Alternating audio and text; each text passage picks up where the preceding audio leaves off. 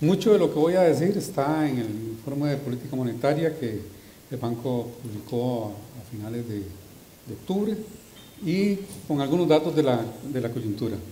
Este, iniciaría con eh, qué nos dice la producción. Dos cosas, vamos a los gráficos, pero voy a concentrarme en los mensajes. Es el crecimiento económico, eso es eh, valor bruto producción, lo que es el índice mensual de actividad económica. Tenemos una economía que, como un todo, crece un 6.5 con la diferencia, ahora menor diferencia que en otros momentos, pero la diferencia entre lo que son los regímenes especiales y la parte que se llama el régimen definitivo. régimen definitivo creciendo a, una tasa de, 5.5, ya no se puede hablar de una, baja tasa de crecimiento, y los regímenes especiales que crecieron a tasas altísimas por eso, la relocalización de empresas, por inversión directa, una serie de razones, eh, eh, se, se, ha desacelerado en los últimos meses, pero sigue creciendo una tasa muy alta del 12.8. Un detalle tal vez para que no, no ha sido tan divulgado, el banco lo ha divulgado, pero no así, el mensaje también no ha, no ha llegado, es que la parte del régimen definitivo cada vez aporta más al crecimiento. Entonces vemos el gráfico del centro, que las barras más oscuras en esa barra compuesta, como la, la, parte del régimen definitivo, claro que es el 5,5, cada vez aporta más al crecimiento. Ya no podemos hablar de, una Costa Rica estancada y una Costa Rica que crece, las dos crecen nada más que una que crece a un ritmo más acelerado que la otra. Y cuando nos vamos desde el lado de la oferta, ¿qué es lo que está haciendo que crezca la economía? Hay varias, hay una diversidad. Eh, construcción, con el crecimiento en algunas partes del país eh, altísimo, que hemos visto una tasa interanual de, de 48.8%, es altísimo. Hay un efecto base porque la construcción vino cayendo en Costa Rica por varios, varios años, se puede decir casi, ah, sobre todo después de unos casos muy publicitados en la prensa. Parte de la Costa Rica moderna, de, esta, de, la nueva Costa Rica, que son los servicios eh, profesionales y servicios de apoyo a las empresas, creciendo una tasa muy alta. Algo que no pesa mucho en el PIB, pero crece mucho en este momento, eh, encadenado a la construcción, que son minas y canteras, piedra, arena, ese tipo de ese tipo de cosas. Increíblemente me di cuenta y eso, que eso inclusive se exporta en, Costa Rica, eh, ese tipo de cosas. Eh, la industria manufacturera, ahí sí tenemos esa diferencia alta entre régimen definitivo y, régimen eh, especial, muy, muy ligado a lo que está ocurriendo con dispositivos electrónicos y con implementos médicos, transporte y almacenamiento, dado el, alto volumen de comercio que hay en en Costa Rica creciendo alrededor de un 5.8 comercio y hay, hay paro, ¿verdad? Tal vez prácticamente en esta edición todas las actividades creciendo tienen tasas de crecimiento positivo, la única negativo es la administración pública de una forma muy entendible por lo que ha ocurrido con, con las finanzas públicas. Esto es harto, conocido, simplemente que está, creo que está detrás de muchas de las cosas que estamos, hemos observado en, los últimos años, que es el esfuerzo fiscal. Yo no, no lo circunscribo a un periodo corto, que es un esfuerzo fiscal que inicia creo que en el 2018 por los costarricenses, con la aprobación de, de, la ley de diciembre del 2018 de ajuste fiscal, y tenemos ya eh, varios años, dos años, este sería el segundo año, en que se generan superávit primarios. Superávit primario es eh, ingresos menos gastos, donde los gastos no se toman en cuenta el pago de intereses. Tenemos todavía una alta tasa de de pago de, intereses por el nivel de la deuda y tasas más, altas, eh, dado el contexto de tasas de interés en, el mundo en general.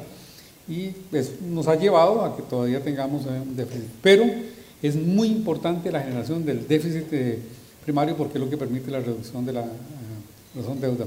Ahí pueden ver las, las reducciones en este año en las tasas de interés, en algunas realmente impresionantes, más de 300 puntos. Pero más que lo que nosotros digamos cómo nos ve el mundo y lo que se observa es que eh, el, el, premio por riesgo país que se pide en los mercados internacionales para el caso de Costa Rica es menor que en el caso de algunos países que tienen grado de inversión. Las calificadoras, si bien nos han tratado muy bien, alguna gente habla de que se debería dar el grado de inversión, eso llegará, si nos seguimos comportando de esta manera, llegará en algún momento, pero pareciera que el mercado ya lo hace, el mercado de las negociaciones efectivas un tema, esta filmina sería una filmina para, para toda una, una, clase de macroeconomía, economía monetaria. el tema de las tasas de interés. Las tasas de interés, depende cómo se mire, este, si tenemos una alta transmisión hacia las tasas pasivas, pero una muy baja transmisión a las tasas activas. Problemas de competencia, problemas de, de, lo que se denomina organización industrial. ¿Qué pasó? Algo, toqué aquí que... Ok, eso es, perfecto. Muy bien. Eh, muy controversial el gráfico del centro, que es, eh, para aquí los que están en finanzas, algo que, insisto a veces, tal vez, la gente llama premio por invertir. eso no, no es invertir, invertir es otra cosa. Es el premio por ahorrar en colones. el premio por ahorrar en, colones está en una zona cercana al cero, en algunos casos, este, en otros casos está negativo. Vemos que está en una zona de indiferencia entre colones y dólares de como alguien lo ha llamado una zona de insensibilidad, pero eso nos limita mucho a nosotros, y eso parte tal vez de la discusión, nos limita a nosotros mucho, es una restricción adicional que, tenemos que considerar en, en, las decisiones de política monetaria. Y el gráfico, además de la derecha, que parece que es como un parchón, ahí lo que hay son los excesos de liquidez. En Costa Rica tenemos un alto nivel de liquidez, un exceso, vean el número, ah, un número eh, como de 800 mil millones, 790 mil, una cosa así, millones de colones que todos los días sobran en la economía costarricense. Si hay oportunidad podemos hablar de, de eso. Esto es la contraparte del ingreso de divisas que hemos tenido. Ahora vamos a hablar de eso. La inflación en expectativas muy cercanas al 3%, que es la meta de mediano y largo plazo del Banco Central. La inflación subyacente nunca ha sido negativa en todo este periodo. Hemos tenido inflaciones positivas, no negativas. En la subyacente, desde el punto de vista monetario, es tal vez la más relevante. La, IPC, la, de, eh, la que mide INEC, eh, Índice General de Precios eh, al Consumidor, en este momento negativa menos 1.3, hemos tenido un periodo de deflación, pero eso acabará pronto, en uno o dos meses acabará. Este, creemos ya la tendencia ya el punto de inflexión en el mes de, de septiembre. Y cuando descomponemos por algunos grupos la inflación, observamos que la inflación se caracteriza por ser inflación de bienes regulados, combustibles, bienes y observen que servicios, servicios de inflación es casi 2%, 1.9%. O sea, hay otras presiones inflacionarias eh, que tenemos que es parte de lo que el banco hace en política. En mercado cambiario, este, tal vez ahí a Roberto, que me encantó la presentación, buenísima, eh, no es el Banco Central, es el mercado, y ahí podemos hablar cuáles son las razones que hay detrás de la apreciación. Observen que el tercer trimestre del 2022 a la fecha, el mercado cambiario ha sido superioritario. Eso no es el Banco Central, eso es el mercado, la economía, el mundo, el resto del mundo, por alguna razón decidió que Costa Rica es un país para inversión directa, para turismo, para exportaciones. No, como se ha dicho, que eran los ingresos de capital, porque eso no ha, ocurrido, podemos ver las cifras, no ha ocurrido.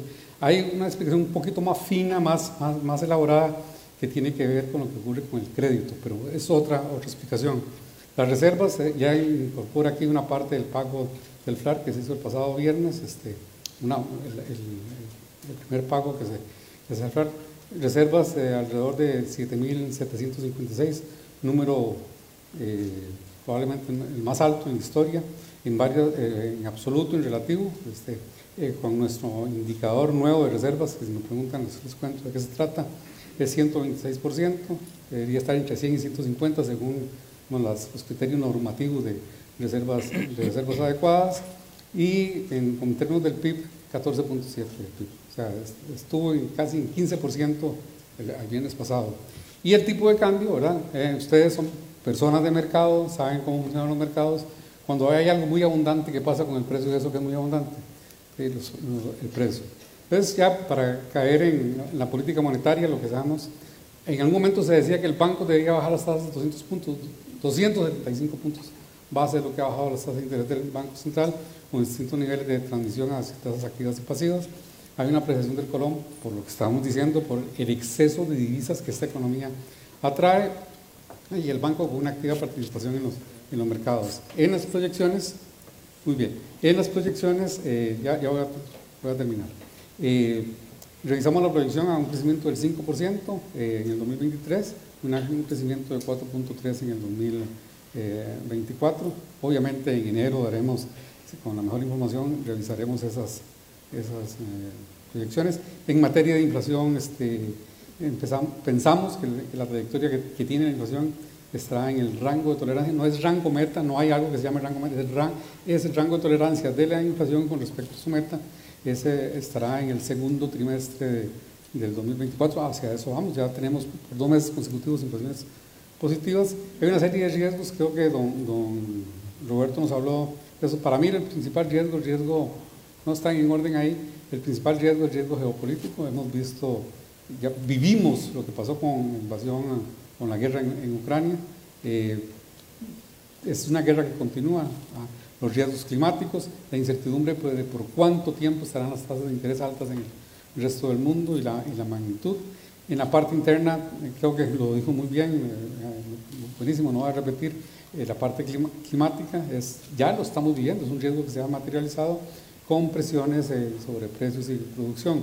Y en el mercado cambiario es un mercado sigue siendo frágil, de, una estabilidad, yo diría, eh, limitada y que muy susceptible a expectativas. Entonces, hay todo un mecanismo de transmisión de expectativas cambiarias, expectativas de inflación y hacia, hacia la inflación. Y básicamente creo que con eso, ya terminando, en, en materia de política no hay mayor cambio, la inflación del, del 3% como, como punto focal y el banco seguirá haciendo lo que ha venido haciendo, la gestión activa de la liquidez, eh, en la medida que las circunstancias lo permiten y gracias a la tasa de política, eh, una postura neutral. Hay que entender qué significa tasa neutral.